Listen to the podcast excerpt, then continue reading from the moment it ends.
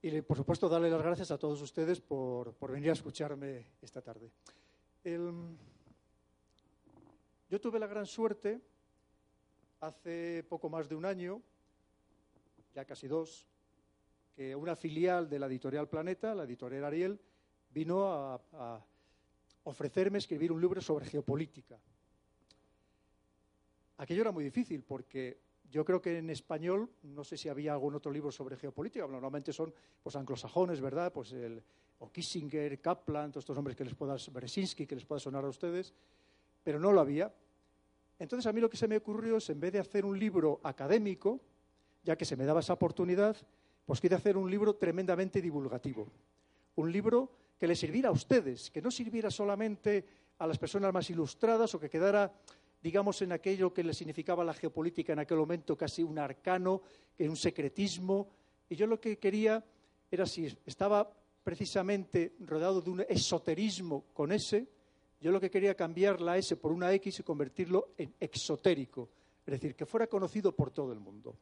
Porque no les quepa ninguna duda que si hablamos de geopolítica, estamos hablando de estrategia, de relaciones internacionales, estamos hablando de inteligencia, y todo eso, y lo estamos viendo, nos afecta cada vez más a todos, cada vez más directamente y cada vez más de una forma universal. Nadie nos escapamos de este mundo que queramos o no está globalizado. Si mañana hay una crisis todavía peor de la que ya hay en Venezuela, no solamente la van a padecer los venezolanos o ustedes, la vamos a padecer todo el mundo. Se puede extender no solamente por América, sino que puede afectar a otras partes del planeta. Porque, entre otras cosas, lo que se está jugando es una guerra geopolítica. Si hablamos del caso de Siria, donde se han producido medio millón de muertos y la mitad de la población desplazada de sus hogares, allí también había una guerra civil y había unas causas objetivas para que esa guerra civil se produjera. Pero no eran las únicas. También había intereses económicos, intereses ideológicos, intereses religiosos, la lucha entre sunís y chis. Pero también había intereses geopolíticos geopolíticos, regionales, Arabia Saudí contra Irán. Y no solamente, Turquía, que también quiere su parte del pastel geopolítico regional, incluso Egipto, por supuesto, Israel. Pero también había habido una guerra geopolítica mundial. Rusia contra Estados Unidos. Y lo hemos vivido y sigue un conflicto latente en Ucrania. Y es lo mismo que está sucediendo en Venezuela, para que veamos que todo lo que pasa nos afecta. Porque, ¿y si mañana, de repente, por lo que sea, los precios del petróleo, con todos estos movimientos tan volátiles, se dispara? ¿Cómo nos va a afectar a todos? Por supuestísimo. Y por eso yo quería trasladar con datos objetivos, basado en documentos oficiales, todo lo que de verdad se cuece entre las bambalinas de este mundo internacional que no es fácil. Y me ha costado muchos disgustos, como se pueden imaginar. Yo no es que sea más listo, ni muchísimo más, ni muchísimo menos que cualquiera de ustedes. La única diferencia, bueno, aparte que tengo unos cuantos años más que la mayoría de ustedes, he tenido la suerte de tener destinos muy importantes. En su momento fui jefe de contrainteligencia del Ejército Europeo, por ejemplo. He estado asesor militar en el Parlamento Europeo, mandé la unidad de análisis geopolítico en el Ministerio de Defensa, en fin sitios un tanto relevantes con acceso a mucha información para saber exactamente, como digo, lo que se cuece detrás de lo que nos cuentan o de lo que nos quieren contar. Y aquello, yo pensaba que ya que me daban la oportunidad, y más como militar, yo tenía la obligación de trasladárselo a los que durante 40 años me han pagado el sueldo, es decir, a los ciudadanos. En este caso, ustedes no me lo han pagado directamente, pero los militares nos consideramos servidores del pueblo, de los ciudadanos, no de los gobernantes, de los ciudadanos. Y esa obligación yo la consideraba que, como digo, que tenía que devolver todo lo que a mí el pueblo me había entregado.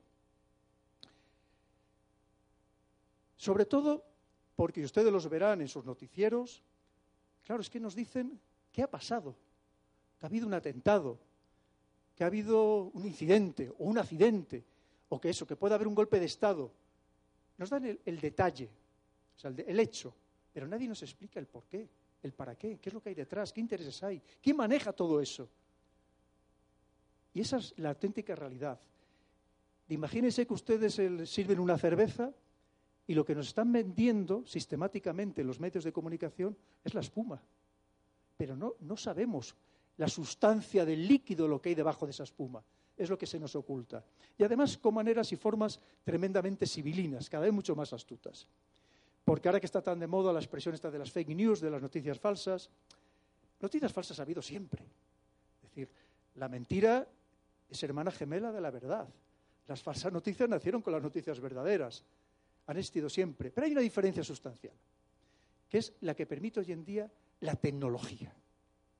La tecnología lo que hace es que estemos todos afectados por estas falsas noticias, por estas mentiras, de modo sistemático. Porque también es falsa mentira no solamente el que una noticia sea absolutamente mentira. No, no, no, no.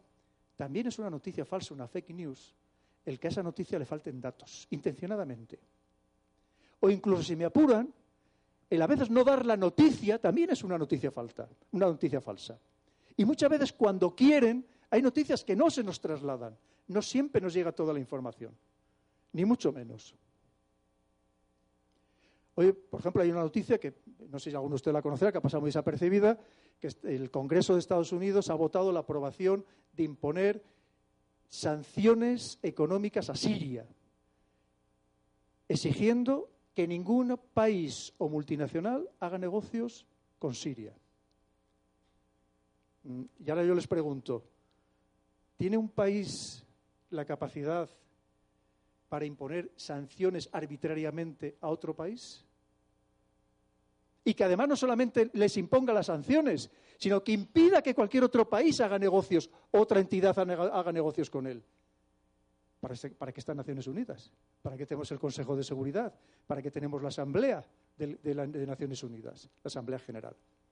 ¿Ustedes se imaginan por un momento que mañana Colombia se levantara y dijera, oye, pues voy a imponer sanciones a Brasil o a Ecuador? Evidentemente se le echaría todo el mundo encima, ¿verdad? Diría, eso va contra la legalidad internacional, eso no puede ser, eso le... Pues para que vea qué es lo que sucede. Imagino que recientemente habrán estado enterados de lo que pasó con el caso Huawei. Ahora vamos a hablar el porqué de, lo que hay detrás del caso Huawei. Claro, de la vicepresidenta que detiene, ¿se acuerdan?, en Canadá, y que la meten en la cárcel. Y todo era porque Huawei estaba haciendo negocios con Irán que resulta que Estados Unidos también le ha impuesto sanciones unilaterales a Irán, impidiéndole que negocie con ningún otro país o ninguna otra entidad. Y sanciona a una empresa. Pero esto no es, ningún juego. Hará como tres años al banco francés BNP Paribas, Estados Unidos le impuso una, una multa de 8.000 millones de dólares, 8.000 millones de dólares, por haber estado haciendo transacciones financieras a Irán en el periodo en que estaba bloqueado antes de que, de que Obama le levantara las sanciones con el acuerdo nuclear de los 5 más 1. Y esto funciona así. ese es el auténtico poder, ese es el auténtico poder, saltando y vulnerando sistemáticamente toda la legalidad internacional. Y eso es, como digo, es, lo que no nos cuentas de esa realidad. Porque, ¿qué, ¿qué, pasa con el caso Huawei? ¿Qué es lo que hay de verdad detrás? Claro, lo que hay detrás es muy sencillo. Es la gran pelea, la gran pelea geopolítica y geoeconómica que hay actualmente entre dos monstruos, entre China y Estados Unidos. Claro, la historia, por resumírselo muy rápidamente. En 1944, Estados Unidos se convierte en el amo del mundo. Fíjense que les digo 1944, no había ni terminado la Segunda Guerra Mundial. Pero resulta que en aquel momento Estados Unidos, no digo que intencionadamente, o que todo fuera intencionadamente, se había conseguido deshacerse de sus grandes competidores industriales y económicos del mundo. Japón. Japón, que si había entrado en guerra con Estados Unidos era porque era un rival económico importantísimo desde la Revolución Meiji en 1870, que se transforma en un país industrializado, avanzadísimo, con necesidades imperiosas de recursos naturales y que Estados Unidos no puede permitir que aquel país evidentemente le suponga una competencia tan importante en un mercado con tantos consumidores como es todo Asia. Además, Europa estaba consumida. Todas lo que había sido las grandes potencias mundiales estaban arruinadas. Reino Unido, por supuesto Alemania, Francia, se queda de amo del mundo. Y entonces se le ocurre crear la conferencia de Bretton Woods en New Hampshire, en Estados Unidos. 1944. En aquel momento Estados Unidos era el 50% de todo el PIB mundial, con apenas el 7% de la población del mundo, y además tenía el 70% de todas las reservas de oro del mundo. Los que sean más mayores todavía nos acordamos, ¿verdad?, de aquellas puertas gigantescas que se abrían en Fort Knox para donde tenía guardado el oro. El 70%. Y entonces decide que para dominar el mundo, lo primero es tener una moneda que imponga por necesidad al resto del planeta para hacer todas las transacciones internacionales. Y todavía las seguimos haciendo, que es el dólar. El 80% de todas las transacciones financieras del mundo se hacen en dólares. ¿Qué significa? Que además de eso, dice, vamos a estar respaldado por el oro, como lo tengo yo, si tengo el 70% de todas las reservas de oro del mundo, que esté respaldado por el oro, es decir, por mi oro. 35 dólares la onza en aquel momento. Y además crea dos entidades que van a ser las grandes dominadoras financieras del planeta, y lo siguen siendo, que son el Fondo Monetario Internacional y el Banco Mundial. Donde, no por casualidad, y esto no es muy conocido, hay un país, un solo país, que tiene derecho de veto. Lo mismo que sucede en el Consejo de Seguridad de Naciones Unidas, que hay cinco que lo tienen. Aquí solamente hay uno que tiene derecho de veto. Se puede imaginar que es Estados Unidos. Para eso se queda esa prerrogativa. Con lo cual consigue en aquel momento dominar todo el espectro económico. Y recuerden, como dicen, decía, decía Marx, Karl Marx, que decía que el oro circula porque tiene valor. El papel moneda tiene valor porque circula.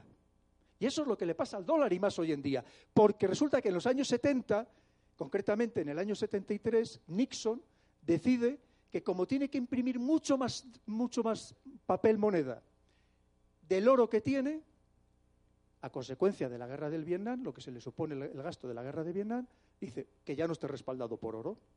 Y solo está respaldado porque todos lo usamos, el dólar. Si no, el dólar no existiría.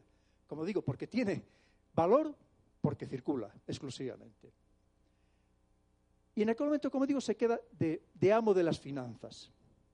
Y el que domina la economía es el que domina todo. La economía es lo que manda, como pongo en el primer libro. Claro, todavía en esos años tiene un contrincante importante, que es la Unión Soviética, que domina la otra parte del planeta, que no está basada en sus mismos parámetros, en el sentido de que Estados Unidos lo que preconizaba era el mundo capitalista basado exclusivamente en los beneficios, sino que el mundo comunista, marxista-leninista, estaba basado en las necesidades. Pero por una serie de circunstancias, guerra de Afganistán, la guerra de las galaxias, una administración deficiente, la Unión Soviética desaparece en 1991. Y a partir de ese momento, Estados Unidos se queda de líder omnipotente, omnipresente y omnitodo del mundo. No hay otro. Pensemos que en ese momento, en 1991, los barcos soviéticos, rusos, se quedan anclados en los puertos oxidándose. Que la inmensa mayoría del ejército está viviendo en tiendas de campaña con la familia sin recibir la nómina durante años.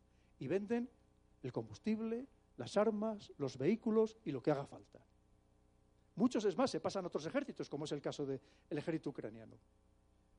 Solamente recibían el sueldo el ejército de Moscú para proteger el gobierno, el que todavía recibía el sueldo de manera rutinaria. Además de todo eso, se queda con un 40% de pobreza extrema, desaparecen todos los servicios sociales que existían en la época comunista y los oligarcas se encargan de esquilmar el país económicamente y de llevarse todos los beneficios que obtenían, básicamente al Reino Unido, donde en Londres, por ejemplo, que eran barrios de rusos, de multimillonarios, con construcciones y, mansiones realmente espectaculares. China está en una situación todavía que está empezando a despuntar, pero de momento, en aquellos instantes, no es una amenaza. Es verdad que ya en 1979, de Xiaoping, que ve por dónde tiene que ir el futuro de China, y de repente se le ocurren varias genialidades. Y dice, oye, ¿cómo es esto de que para ser socialista hay que ser pobre? ¿Cómo es esto que ser rico es malo? No, no, no, no, no, no. Es que si queremos ser una potencia el día de mañana y ya llegará nuestro momento, sin llamar la atención, sin levantar suspicacias, tenemos que ser ricos. Porque siendo ricos podemos tener un buen ejército, podemos tener un buen servicio de inteligencia, podemos tener una buena diplomacia, pero hay que ser ricos. Pero está empezando y le cuesta levantar un país con 1.300, 1.400 millones de habitantes, que no sabemos exactamente los que puede tener. Eso cuesta muchísimo, evidentemente, y salir además de una situación de pobreza extrema. Pero claro, de repente, este Estados Unidos, que se enseñorea del mundo, del mundo, claramente, de una manera directa o indirecta, hay muchas maneras de hacerlo. Una de ellas es a través de la invasión cultural. La invasión cultural es pues eso, que, el, que, no parece que no acepta los estándares culturales de Estados Unidos, parece que no es moderno, que no está en la onda, ¿verdad? Por eso también es un tipo de invasión. Empezando por las películas o las series de televisión. Pero de repente, hace muy pocos años, muy pocos años, se da cuenta que ese poder total y absoluto que tenía de repente ya no es suyo. dice, hombre, pero vamos a ver, pero si la globalización la he inventado yo. La primera globalización dicen que fue en su momento del Imperio Español, la segunda creada es a partir de, 1750 con la revolución industrial por parte de los británicos, pero la verdadera globalización, que sobre todo es económica, además de cultural, ideológica, la crea Estados Unidos, una vez más. Y dice, pero si esta globalización, que además he dominado yo, la creo yo, anda, si resulta que ahora quien la va ganando Resulta que es China. ¿Pero cómo es posible esto? ¿Pero en qué estábamos pensando? Claro, y se da cuenta que han cometido una serie de errores estratégicos muy importantes. El primero de ellos es deslocalizar buena parte de sus empresas de alta tecnología en China porque producir allí era más barato. O, por ejemplo, dejar que los estudiantes chinos vinieran en masa a estudiar a las facultades de ciencias de Estados Unidos, donde están la mayoría de los premios Nobel de ciencias del mundo, absorbiendo esos conocimientos y absorbiéndolos de una manera espectacular. Es verdad que son brillantes las cosas como son. Claro, resulta que de repente se da cuenta que dice, pero si en el mundo si hay 193 países en Naciones Unidas, más dos observadores, el Vaticano y los territorios palestinos, más otros 20 países que no están en Naciones Unidas, unos 220. Resulta que yo solamente soy el principal exportador en una docena de ellos. En el resto resulta que el principal exportador es China. Pero que encima está comprando todos los, todos los sectores estratégicos del mundo. Yo me conozco muy bien el caso, en el caso de Europa. Claro, es que compra el, el símbolo, China, el símbolo por excelencia, por ejemplo, de Italia, la Pirelli. Pero es que recientemente, no sé si saben que una de las empresas estatales, escrita GELI con Y, se ha convertido en el principal accionista de otro símbolo de Europa, la Mercedes-Benz. Ni más ni menos. Pero es que esa misma empresa Geli ya era la dueña de la Volvo y de la compañía de taxis metropolitanos de Londres. Pero es que Portugal, por eso el otro día, si vieron ustedes la noticia, no sé si, aquí el, pues un tema muy europeo, que el, Parlamento Europeo iba, a, la Comisión Europea, perdón, iba a limitar lo que se llaman las, las golden visas, las visas doradas, que son aquellas que un ciudadano no comunitario, invirtiendo a partir de medio millón de euros en un bien inmueble, se convierte, de hecho, en ciudadano europeo porque lo que está haciendo es que se le da el permiso de residencia, pero que en realidad le permite desplazarse ya por toda Europa. Y de repente dicen que lo van a limitar, pero ¿por qué? Porque, por ejemplo, en Portugal el 80% de esas golden visas eran chinos y resulta que estaban convirtiendo en ciudadanos europeos. Porque a Portugal la han comprado entero. Han comprado la TAP, la compañía aérea, los dos bancos estatales, las dos compañías eléctricas estatales, el puerto de Sines al sur de Lisboa, que junto con el que tiene al otro extremo del Mediterráneo, el puerto más importante del Mediterráneo oriental, que es el puerto del Pireo, en Grecia, una Grecia evidentemente muy deficitaria económicamente y que no prendió el Partenón de casualidad, porque probablemente no se lo ofrecieron los chinos comprárselo. Claro, si resulta que tiene muchos intereses en el puerto de Barcelona y de Algeciras, los dos puertos también más importantes del Mediterráneo, los más importantes de Europa, y además está construyendo un macropuerto en Algeciras, es que el Mediterráneo es chino. Y así podíamos seguir. Y entre otras cosas, porque resulta que en septiembre del 2013, Xi Jinping, el presidente chino, de repente se le ocurre en una universidad, dando un discurso en una universidad de Kazajistán, reinventar la ruta de la seda.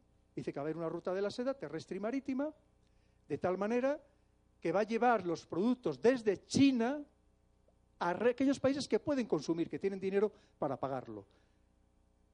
Les he dicho, septiembre del 2013. En diciembre del 2014 ya estaba llegando el primer tren a Madrid, 13.000 kilómetros desde Yibú, en la costa de China hasta Madrid, 13.000 kilómetros, pasando por desiertos, pasando por temperaturas extremas de todo tipo, con todo tipo de dificultades, y allí estaba. Y a día de hoy llegan todas las semanas varios trenes cargados de mercancías desde China, y los españoles somos, capaces de mandar un tren prácticamente vacío cada 15 días. Eso es la invasión. Claro, ¿qué sucede? Y además, poco más tarde ya estaba llegando a Londres. Pero es que, les he dicho 2013, es que dos años más tarde, China decide crear la ruta de la seda digital. Y a través de la expansión del sistema 5G y a través, llevado de la mano de Huawei, ser el dominador de todo el sistema futuro de conexiones a Internet. ¿Qué significa el miedo de que tiene Estados Unidos? ¿Qué es lo que dice? Dice, claro, como yo ya sé, porque me lo han dicho los servicios de inteligencia, que esos dispositivos tienen puertas traseras para poder espiar al, al sistema que quieran activar, que van a ser casi todos, y si encima resulta que no solo el aparato va a tener esa puerta trasera, sino todo el sistema de 5G, resulta que China va a ser el gran espía del mundo. ¿Y qué es lo que le preocupa a Estados Unidos? Que lo que ha hecho él durante muchos años, ahora resulta que lo vaya a hacer otro. Porque es exactamente igual que lo que ha hecho Estados Unidos, por supuesto. Y es que vemos que es que hasta, hasta Apple está siendo perjudicada.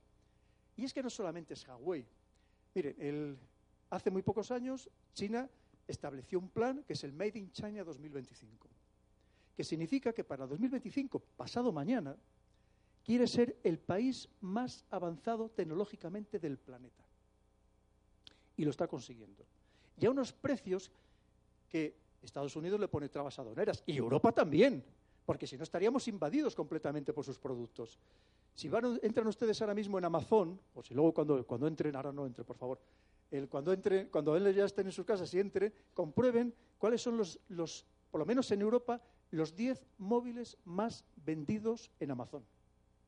Son todos, los 10, no digo 9, no digo 8, digo 7, los 10 son de la marca Xiaomi. A través de otra filial que tiene en Europa que se llama Pocophone. No sé aquí también aquí, Pocophone, no sé si aquí la tienen también. Bien. Xiaomi. Pero es que el Xiaomi tiene la misma tecnología que pueda tener los móviles de 1.500 euros, solamente que lo están vendiendo por 200 y poco o 300 y poco euros, 200 y poco dólares. Esa es la realidad. Pero no solamente eso, ya vienen, como le digo, la última tecnología con tres cámaras, que no sé para qué las quieren, con tres cámaras, con y ahora ya vienen los últimos que van a venir, que ya ha salido el catálogo, son móviles flexibles y desplegables. Es decir, una revolución absoluta, absoluta. Por eso, por eso Apple está temblando.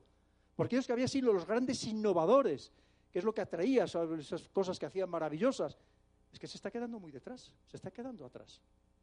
Pero es que además de, porque es una parte, pero es que además el proyecto que, que tiene China es conseguir en el año 2030 ser la primera potencia económica del mundo. Ya lo es por paridad de poder adquisitivo, pero absoluta. Claro, y Estados Unidos dice, pero ¿cómo lo voy a consentir? Pero es que encima está haciendo una campaña muy fuerte para ser, para, China, para desbancar al dólar, eso que hemos comentado antes, que es que Estados Unidos vive de que nosotros hagamos esas transacciones. Es que ha convencido China a una veintena de países africanos para que las transacciones internacionales de la venta de, carburantes, de, hidrocarburos, las hagan en yuanes. Pero es que en junio del año pasado consiguió convencer a Rusia para que en su cesta de monedas de reserva, que tenía el casi 50% la tenía en dólares Rusia, que los dejara reducido a solamente un 20% y el otro 30% lo comprara en yuanes. Eso es la lucha económica que existe detrás. Esa es la verdadera pelea. ¿Y qué sucede? Que eso Estados Unidos no lo puede permitir. Y a todos aquellos líderes o países que lo han intentado, todos, absolutamente todos, acabaron mal. Lo intentó en su momento Hugo Chávez, lo recordarán, con el proyecto Sucre, que querían que fuera una moneda, una moneda que en aquel momento solamente para los países que denominaban ALBA, pero posteriormente que hubiera sido el euro de Iberoamérica. Por supuesto, imposible. Lo intentó Gaddafi, intentando tener un dinar de oro que sirviera para todo África. Lo intentó Saddam Hussein, también con BNP Paribas. Con BNP Paribas el euro lo empezamos a usar en Europa, salió oficialmente el 1 de enero del 2002, pero ya dos años antes se utilizaba en los mercados financieros. Lo empleaba Saddam Hussein, esa moneda, para hacer las transacciones, como estaba sancionado y bloqueado el país económicamente, lo único que se le permitía en aquel plan que había de petróleo por alimentos, para dar alimentos y medicinas a su población, y lo hacía aquello, en como digo, en euros a través de BNP Paribas. ¿Saben la primera, la primera, la primera, la primera medida que tomó Estados Unidos en cuanto entró en Irak en el año 2003? Se pueden imaginar que fue romper aquel acuerdo con BNP Paribas. La siguiente medida, por cierto, fue bombardear el oleoducto que tenían desde Kirkuk hasta, hasta el ataque en Siria, que tenía que extraer el petróleo al Mediterráneo porque aquello también le perjudicaba. Bien. Claro, entonces, ¿qué sucede con todo esto que le estoy contando? Que esa es la pelea a muerte que existe hoy en día. Porque Estados Unidos ve que, claro, mm, acabar con ciertos líderes, también lo intentó Irán, eh, era relativamente sencillo, pero claro, es que China es un hueso muy duro de roer. ¿Cómo va a acabar con, Estados, con China? Una China que además y aquí eso lo conocen mejor ustedes que yo, que está penetrando a pasos agigantados en toda Iberoamérica, que se está llevando el, cobre de Chile, que se está llevando la soja de Brasil y de Argentina, porque entre otras cosas China tiene grandes problemas estructurales. Por cierto, prácticamente calcados a los que tenía Japón antes de la Segunda Guerra Mundial. ¿Qué cuáles eran? Superpoblación y escasez absoluta para mantener tanto a esa población como a su industria. China, con el 22% de la población mundial, solo tiene el 7% de las tierras cultivables del mundo y el 8% de los recursos hídricos. Tiene que conseguirlo donde sea. Porque encima tiene otro problema añadido, que es la galopante urbanización. Ya hay casi mil millones de chinos que viven en grandes ciudades. Los chinos dicen que a partir de una ciudad con más de 25 millones de habitantes es ingobernable. Entonces, lo que ellos lo que han hecho es que a partir del habitante 24.999.999.000 lo han dejado. No han dejado, ah, ya no cuentan más. Porque claro, no llegan a los 25 millones. Ya hay ciudades que se cree que muy pocos años van a llegar a los 100 millones de habitantes. Muchas gracias. ¿Qué significa todo esto? Que además cuando alguien se traslada del campo a la ciudad, ese kilo de arroz que comía cuando llega a la ciudad y lo transforma en un kilo de carne, resulta que ha multiplicado el gasto solo de cereal por 10. El gasto se incrementa enormemente de todo tipo de bienes. Y el problema es que no los tiene. Y lo que le está pasando es que tiene que expansionarse y de hecho está comprando tierras cultivables o alquilándolas en una veintena de países y lo que está haciendo Estados Unidos es intentando que eso no se produzca. Y cuando muchas veces lo que hace es, cuando compra esta soja para su ganado, en realidad lo que está haciendo es comprar agua virtual. Como él no tiene agua para regar el campo que produzca esa soja, lo que hace es que la compra en otros países. Pero lo saben ustedes mejor que yo que la penetración que ha habido tan enorme de China en, en todos los ámbitos, de todo Iberoamérica en general, o toda Latinoamérica en general. Pero lo mismo exactamente igual que lo estaba intentando Rusia, en Argentina, en Brasil. Es verdad que ahora con estos nuevos gobiernos pues han, tenido, han perdido bazas y probablemente no estén dispuestas a perderla en el siguiente campo de batalla que tiene geopolítico, que es Venezuela. Como pasó en su momento, que Rusia, bueno, pasó con lo de Libia, Gaddafi se había convertido en un par internacional, era socialista, pero con la, su jamaramilla era muy especial, tal no estaba en la, internacional socialista, siendo árabe tampoco caía bien a los árabes, siendo socialista mucho menos a las monarquías feudales del Golfo, y con lo cual, en definitiva, pues era fácil atacarlo.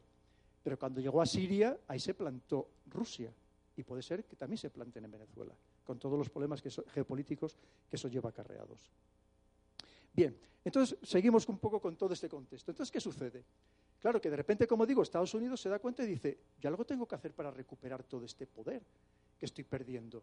Y de entrada, lo que no voy a meter es en conflictos que me estaban consumiendo mucho, como puede ser en Oriente Medio, la guerra de Siria claramente ya la ha ganado Rusia, el siguiente paso sería enfrentarme directamente con Rusia, y de momento no me interesa, en Afganistán voy a retirar las fuerzas porque, como se sabía, como era, y yo hice en su momento algún informe cuando empezó la invasión, si no había ganado Alejandro Magno, que no había perdido en sus cuatro grandes batallas, no había perdido ni una sola, ni Iso, Gránico, Gaguamela, cuando se enfrenta 5.000 macedonios se enfrentan, se enfrentan a un millón de persas y ganan la, y ganan la batalla.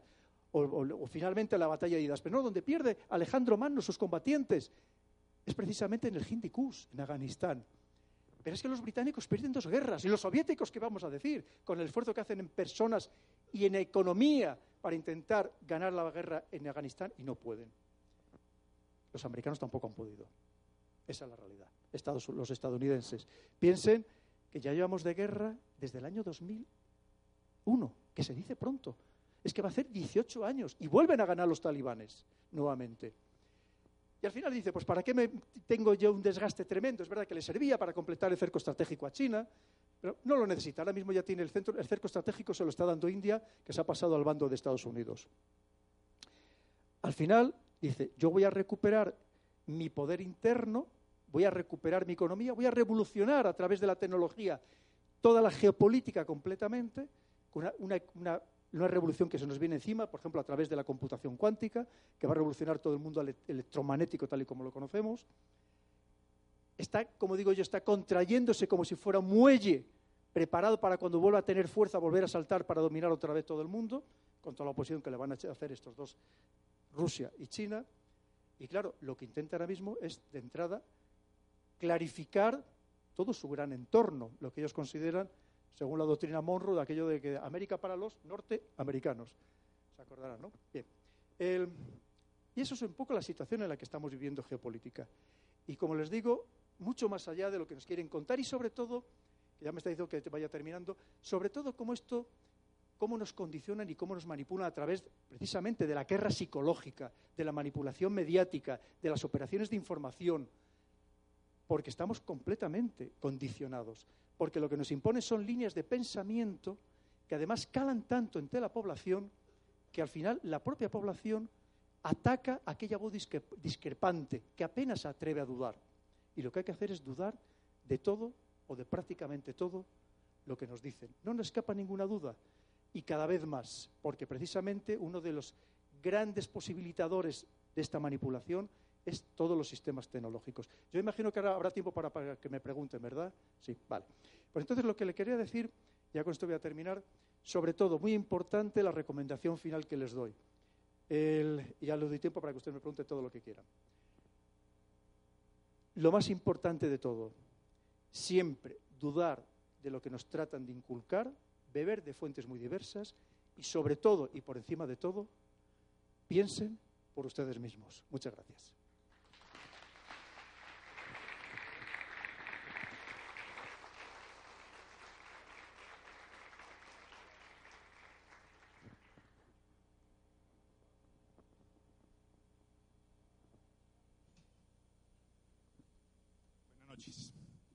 Eh, bueno, hoy en día eh, hay como un término que me parece muy simpático que usan a propósito este tipo de países cuando personas, no sé, pues como usted o como las que uno ve en internet hablando de este tipo de temas y los catalogan como teóricos de la conspiración. También vemos que de todas formas hay veces que esa gente que no conviene sí la desaparecen o la borran del mapa. ¿Cómo? Pues Obviamente no estoy deseando ninguna cosa así por el estilo. Lo que quiero decir es, a la hora de uno como ciudadano común eh, revisar este tipo de personas, ¿usted qué nos recomienda? ¿Cómo no identificar un teórico de la conspiración introducido, falso, de uno real, que sí sepa? Sí, eh, muchas gracias. Mira, el, bueno, si me, si me, permites que te dute, mira, lo primero lo que te decía, si, cuando si no habéis leído los libros, cuando los leáis, veréis que yo todo lo que pongo está basado en documentos oficiales, absolutamente irrefutables. Es decir, no son elucubraciones, no son fantasías mías. Aparte, yo tengo una frase que digo muy habitualmente, que digo, yo no creo en teorías de la conspiración, yo creo en realidades de la conspiración. Porque es que yo he estado en ello. O sea, es que yo, hablo desde el otro lado, ¿me entiendes? Esa es un poco la diferencia. Mira, por ejemplo, todos los cables desvelados por Wikileaks o por Edward Snowden, hay decenas de miles, cientos de miles. Claro, hay que ponerse a escarbar, hay que sacarlo y revolver. Pero si el cable tú descubres lo que decía la señora Hillary Clinton, que le decía a su asesor Podesta, que decía que menos mal que en Siria tenían Al Qaeda de su lado, el cable está ahí. Que fue una torpe, que utilizó, un servidor particular en vez de un servidor supercifrado eh, clasificado. el cable está ahí, o sea, el mensaje, el email está ahí, solo hay que saberlo leer, hay que saberlo buscar, hay que saberlo encontrar. Y veréis que yo todo lo que pongo está absolutamente referenciado. No elucubro en, en absolutamente nada. Es decir, no son ninguna fantasía, no es ninguna novela, solamente que supera con mucho la ficción. De hecho, cuando lo leáis, me decía, siempre me ha dicho las personas que lo han leído, me decían muchas de ellas, me ha creado zozobra, me ha creado desasosiego, casi no he podido dormir, porque yo no imaginaba que todo esto era verdad, yo pensaba que esto solo pasaba en las películas. Pues es la auténtica realidad. Esa es la cuestión. Luego, mira, es muy importante beber de fuentes muy diversas. Y un verdadero analista lo que no puede permitir es que le hagan el análisis. Tiene él que saber cribar los datos y hacer su propio análisis, que es lo que yo trato precisamente de ofrecer, de ofrecer al auditorio en este caso. Que el, pensar por ustedes mismos, que es que esa es la clave de todo. Lo que pasa es que no lo dejan, no lo dejan, mira, uno de los problemas que tienen los medios de comunicación, o por lo menos que tienen ahí en Europa, que están de capa caída, yo no conozco aquí la situación en detalle, muy mal pagados, con becarios que pasan años sin cobrar ni un solo duro. Claro, no hay, el problema es que no hay personas, buenos obtenedores de información. El periodismo de investigación en España prácticamente ha desaparecido. Yo los dos últimos que conocía, que estaban en el, periódico El Mundo, que se dedicaban a investigación a largo plazo, les han pasado a otros temas. Ya no hay nadie que se dedique a periodismo de investigación de verdad, pagado. Habrá algún freelance que dice, mira, a ver si me sale algo bien y puedo venderlo. ¿Qué sucede? Que la inmensa mayoría de las noticias, por lo menos allí en Europa, las recibimos de dónde? Del mundo anglosajón. De Reuters, de la BBC, que ya vienen muy precocinadas. Y claro, es como si tú eres el mejor de los chefs del mundo, tú puedes ser un genio de la cocina, pero si yo a ti te doy los ingredientes podridos, el resultado final va a estar podrido, ¿verdad? Y eso es lo que sucede muchas veces con la información que recibimos actualmente. Por eso hay que, como digo, hay que beber de fuentes muy diversas, no quedarnos solamente en las que nos traten de imponer. Y sobre todo, dudar, y más hoy en día, prácticamente de todo, y hacer nuestro propio análisis. Lo que te decía además, y no, os voy a dar muchos detalles porque no quiero entrar en ello. Tú piensas que hoy en día lo mismo que no se dan golpes de Estado tradicionales, como antes se daban, y muchos que se dieron aquí en Latinoamérica, como bien recordaréis, hoy en día se trata de la muerte social. Lo que se trata es del asesinato social, de buscarte un desprestigio que es muy fácil, tremendamente sencillo, tan sencillo, tan sencillo. No sé si sabéis que el 80% de los ordenadores que tenemos en nuestras casas son ordenadores zombies, robotizados, esclavizados. Que alguien los pueda activar a distancia, por ejemplo, para utilizar tu IP para difundir fotografías pedófilas. Al día siguiente te va a venir a detener la policía. Una semana más tarde te tendrán que poner libertad porque se descubre que efectivamente el ordenador estaba robotizado, pero tu vida social está muerta. Y como eso te podía poner muchos otros ejemplos. Y hoy en día lo que se trata, en lo que consiste todo, es del asesinato social. No lo voy a contar, ¿verdad? No. Porque conmigo lo hicieron. Lo hicieron claramente, precisamente, por lo comentábamos en la comida, solamente lo voy a decir muy de pasada porque no me gusta hablar de ello, y además no, he comentado nunca nada con ningún medio, a pesar de que me han llamado medios de medio mundo. cuando el presidente Sánchez llegó al gobierno, me ofreció el puesto de director de Seguridad Nacional en junio pasado y segundo jefe de su gabinete. A las horas tenía una campaña, antes de salir publicado en el boletín, tenía una campaña de desprestigio realizada de manera absolutamente profesional, diciéndome todo tipo de barbaridades. De barbaridades que ahí quedaron. Y de hecho no me, llegaron a nombrar. Tú fíjate, si, si, yo lo he vivido en mis propias carnes para contarte, y te podría contar muchas más historias. Solamente si alguno tiene curiosidad, cuando salga de aquí, no lo miréis ahora, lo apuntáis solamente. Solamente pone en internet Integrity Initiative y Pedro Baños. Y te saldrán cientos de páginas de periódicos de todo el mundo hablando de lo que se llama la Operación Moncloa. Para que veas que no es un juego. Lo que yo lo que os cuento es la auténtica realidad de cómo funciona el mundo y cómo los servicios de inteligencia, con un poder omnímodo y vulnerando todas las legislaciones habidas y por haber, consiguen destruir a las personas que consideran que están precisamente revelando aquello que los poderes no quieren que se revele. Muchas gracias. Eh, buenas tardes. Dos preguntas. Eh, una antigua. Eh, sobre de las cosas que uno escucha por ahí lee, se dice que Ford, IBM, Coca-Cola fomentaron el fascismo en Alemania. ya que antes de la Segunda Guerra Mundial la investigación avanzada en el mundo y tecnología estaba allí. Entonces iban a destruir esa infraestructura para poder montarse. La segunda pregunta es que se ve mucho por aquí Daniel Stulin. no es muy riguroso, pero todo lo que publica Zulik concuerda con la realidad. Y un comentario, el despedido social. Hay una colega que se tuvo que ir el año pasado por eso. La mataron socialmente, a ella y a la familia. Sí, no conozco personalmente a Daniel Stulin, pero también he leído algunos de sus libros y no voy a hacer ningún comentario porque, bueno, es otra persona más que se dedica a estos temas y, seguramente tiene razón en algunas cosas que dice. Sobre el, otro que me ha comentado, piense, claro, hay que entender la figura de Hitler en aquel momento. La figura de Hitler es alimentada por muchas fuerzas, incluso por Ford también, pero incluso por grandes multinacionales, que alguna de ellas todavía sigue existiendo. Una acaba de abrir, por ejemplo, recientemente en uno de los mejores sitios de Madrid, una, una gran tienda de compra de oro y de, negocios en general de oro y de plata, que es de, Gusa, que también alimentó en aquel momento el, nazismo. Claro, es que eh, hay que pensar que la figura de Hitler tenía un cometido inicial muy concreto, que era frenar la expansión del comunismo en el continente europeo. El comunismo que, había alimentado, por cierto, había creado en cierto modo Alemania, porque sabemos que es el que paga Lenin y le meten un tren el que le paga para ir a hacer la revolución, porque como están en plena, en plena Primera Guerra Mundial, lo que se trata es de buscar la debilitación del imperio zarista para que deje de luchar contra los alemanes. Para que veamos cómo, también cómo, al final hay veces que las cosas salen un poco torcidas. Pero claro, no solamente hubo muchísimas empresas, hay, hay mucha literatura al respecto, que en aquel momento apoyaron, apoyaron a Hitler y algunos y algunas personalidades, grandes personalidades que luego incluso han llegado a presidentes de, Austria, por ejemplo, que habían sido oficiales nazis. Y que vamos a hablar de todos los nazis reconvertidos científicos, básicamente, que se llevó a Estados Unidos, empezando para construir las bombas atómicas. O sea que eso el, el mundo, mira, yo una de las cosas que pongo en una de las frases es que el mundo internacional es tremendamente hipócrita tremendamente hipócrita. Y al final, en todos los conflictos, en todas las crisis, lo que subyace son intereses económicos. Siempre. Lo demás se reviste con humanitarismo, democracia, libertad, derechos humanos. Esa es la gran trampa.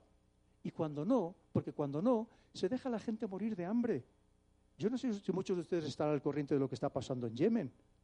Pero claro, como en Yemen, quien está atacando a los yemeníes resulta que es una coalición liderada por Arabia Saudí y que está apoyada logísticamente por Estados Unidos y por el Reino Unido, que son los que les venden las municiones y las armas, pues aquí prácticamente no nos enteramos ninguno, a pesar de todo, de la, masacre que hay allí y de las personas que se mueren literalmente de hambre todos los días. Ahora que estamos hablando de los que se mueren en Venezuela, también se están muriendo en Yemen.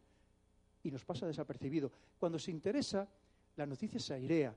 Lo que decía antes, Piense que la noticia falsa también es cuando no se da la noticia. Eso también es una noticia falsa y estamos permanentemente viviendo en ellas. En el tema de Siria les podía contar todas las mentiras sistemáticas que nos han creado, o sea, de que nos han contado desde el, inicio del, que puede ser la primera la creación del Estado Islámico, que no cuadra de ninguna de las maneras y yo solamente llevo dedicado a estos temas 30 años.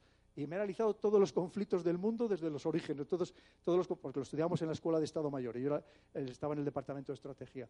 Y le quiero decir que no me cuadra para nada lo que nos contaron de cómo se creó el Estado Islámico. En absoluto. En absoluto. Algún día se sabrá, cuando se clasifiquen los documentos. No sé si le he respondido.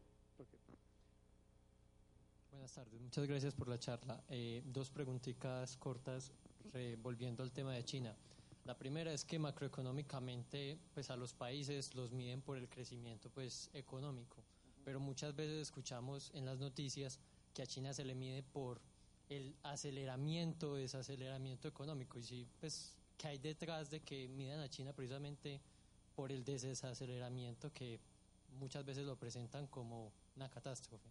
Y la segunda es que muy bien China tiene planes en el futuro para volverse la potencia pues mundial en economía, en ciencia, en tecnología, como bien habíamos dicho, e incluso en deportes, eh, pero yo no he escuchado eh, el plan que tiene, como usted bien decía, culturalmente, pues una invasión cultural.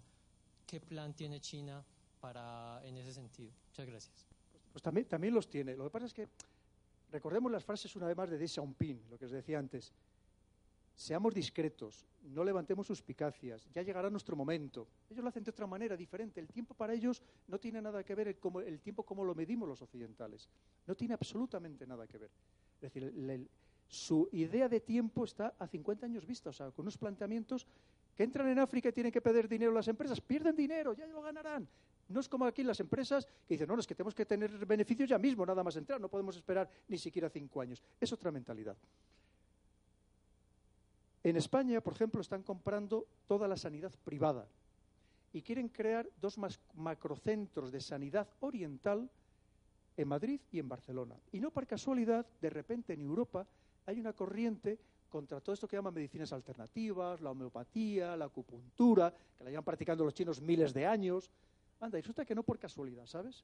Porque sí que, que intentan hacer también su penetración cultural. Es verdad que hoy por hoy sus películas no son tan atractivas como las de Hollywood, que es cierto que, son llamativas y son, y son entretenidas, pero en el segundo libro, el que tenga interés en leerlo, veréis cómo está haciendo un esfuerzo gigantesco, primero por comprar algunos de los principales estudios de Hollywood y luego ha creado un macroestudio en China que ya lo tiene además totalmente copado para hacer películas y ya está haciendo películas, por ejemplo, una de las últimas que ha tenido más éxitos en China es una tipo Rambo en la que es un chino de operaciones especiales, que en este caso se supone que el país es Libia, cuando se, se, produce la invasión en el 2011 de Libia, hay muchos chinos y es verdad que los chinos realizan una operación de rescate de sus nacionales absolutamente brillante, que hoy se estudia en las academias militares.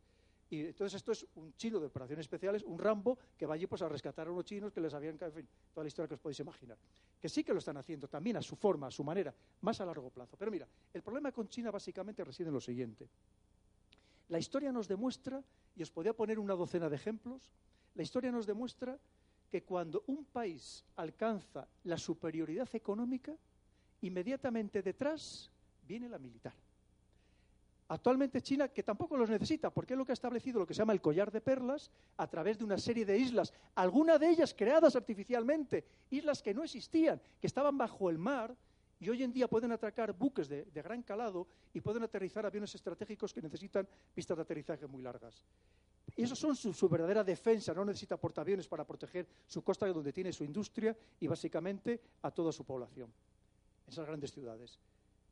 Pero tiene un portaaviones que votó recientemente, que había comprado en 1991, que estaba medio construir en, en los astilleros ucranianos, pero ahora ya está construyendo el segundo y el tercero a pasos agigantados como hace todo. Hoy en día el ritmo que tiene China en absolutamente todos los campos, os puedo garantizar que es irreplicable por ningún otro país del mundo. Tenemos el caso de la llegada a la cara oculta de la Luna, donde además ha conseguido por primera vez que germinen semillas. Es decir, pero es que China ha empezado la carrera espacial hace 10 años. Y resulta que la va ganando también. Y por eso Trump ha dado órdenes a la NASA tasativas para que vuelva a enviar hombres a la Luna y de ahí salten a Marte. Porque si no le va a ganar China, va a llegar la primera Marte China. Y no lo puede permitir Estados Unidos. Y así todo. Por veras, mira, un ejemplo claramente es la guerra del Peloponeso, perfectamente relatada por Tucídides. Una Esparta decadente, que sería Estados Unidos, que de repente ve con miedo un Atenas ascendente, la guerra. Tenemos otro caso que todavía me gusta mucho más. Os he puesto el de Japón, que es básicamente lo mismo. Antes de que Japón atacara Pearl Harbor, ya Estados Unidos había iniciado la guerra con Japón, porque le estaba cortando las líneas de comunicación marítimas de todos esos recursos que sacaba de China, de, Vietnam, de Birmania, sobre todo de Corea, que la esquilmó completamente Japón, para llevárselos a su territorio. Pero hay un ejemplo que me gusta muchísimo, que son las guerras púnicas. Recordemos, romanos y cartagineses. Cuando va el senador Carto, el Catón romano, va de visita a Cartago y de repente ve una ciudad súper floreciente, con una economía desbordante. Y cada vez que vuelve, vuelve a Roma, y cada vez que termina una, una charla o un discurso en el, en el Senado romano, dice la famosa frase, Cartago de lenda es. Destruyamos a Cartago antes de que se fortalezca, porque en el momento que se haya fortalecido, sabemos que nos va a atacar militarmente. Una vez que tenga el poder económico, podrá tener un buen ejército, como sucedió. Y ese es el miedo que tiene Estados Unidos.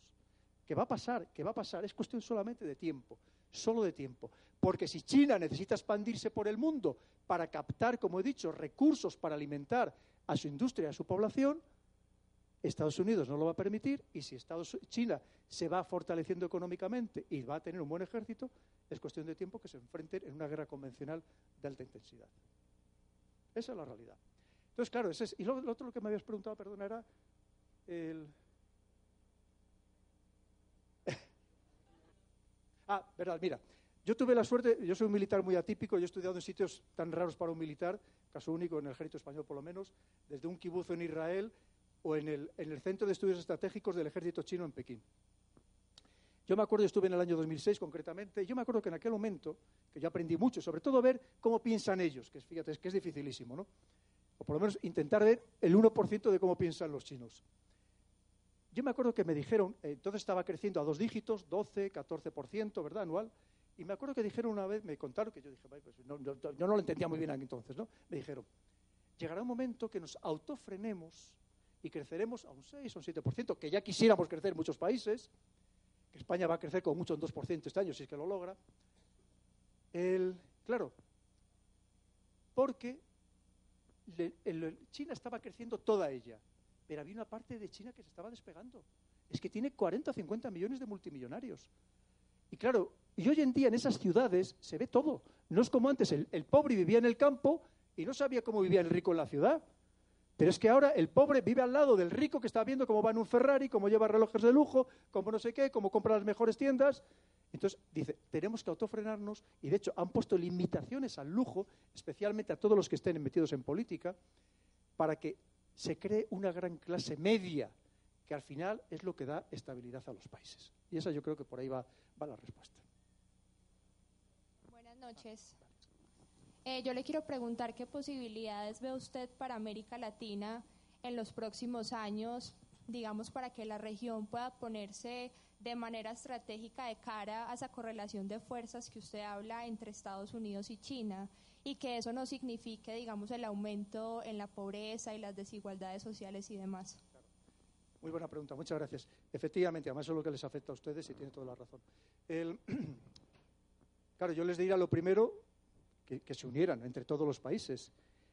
Lo, los siguientes, que como bien acaba de decir usted, eh, o tú si me lo permites, lo que yo acabo de decir, para que un país verdaderamente tenga una democracia real, tiene que reunir una serie de características muy, muy claras, muy claras, por lo menos para mí. Si no, no es una verdadera democracia o no, va, o no va a poder mantenerse en el tiempo. Una amplia clase media, donde, por ejemplo, exista una real movilidad social, que significa que una persona nazca en las situaciones más desfavorecidas y que, en cambio, a través de su esfuerzo y de su valía, pueda llegar a desempeñar las más altas responsabilidades. Con lo cual, lo primero es verdaderamente el crear esas condiciones para que exista la posibilidad de tener una verdadera democracia que dé una auténtica estabilidad y que eso lleve a la unión entre todos los países. Ahora mismo se está produciendo, estamos viendo, un cambio de paradigma político en todo, en toda Latinoamérica. En el año, concretamente en Sudamérica, en el año 2008, el único país considerado de derechas o conservador era Colombia. Ahora ya sabe que la mitad de los países se han pasado al otro bando. El, eso en principio no es ni bueno ni malo, simplemente estamos valorando un cambio, un cambio político, un cambio de paradigma, como digo, pero que eso puede llevar a que haya, como pasó ya en la Guerra Fría, dos bloques en, enfrentados de países, que es un poco lo que está sucediendo ya de hecho. El, antes poníamos el, que les han llamado el Estados Unidos, ahora no me acuerdo de la palabra, la triada, la triada perversa o maldita, que es Venezuela, Cuba y Nicaragua, que son los tres países que Estados Unidos ha decidido que tiene que, acabar con los regímenes que allí imperan. Pero que eso luego lo puede expandir incluso a, otros países. Es decir, estamos viendo que se está polarizando un poco la situación dentro de, esta, de Latinoamérica. Otra cosa importante, ustedes son países riquísimos, riquísimos. Fíjense en su país. Ahora mismo que incluso ya este, el año pasado ha exportado más petróleo que Venezuela.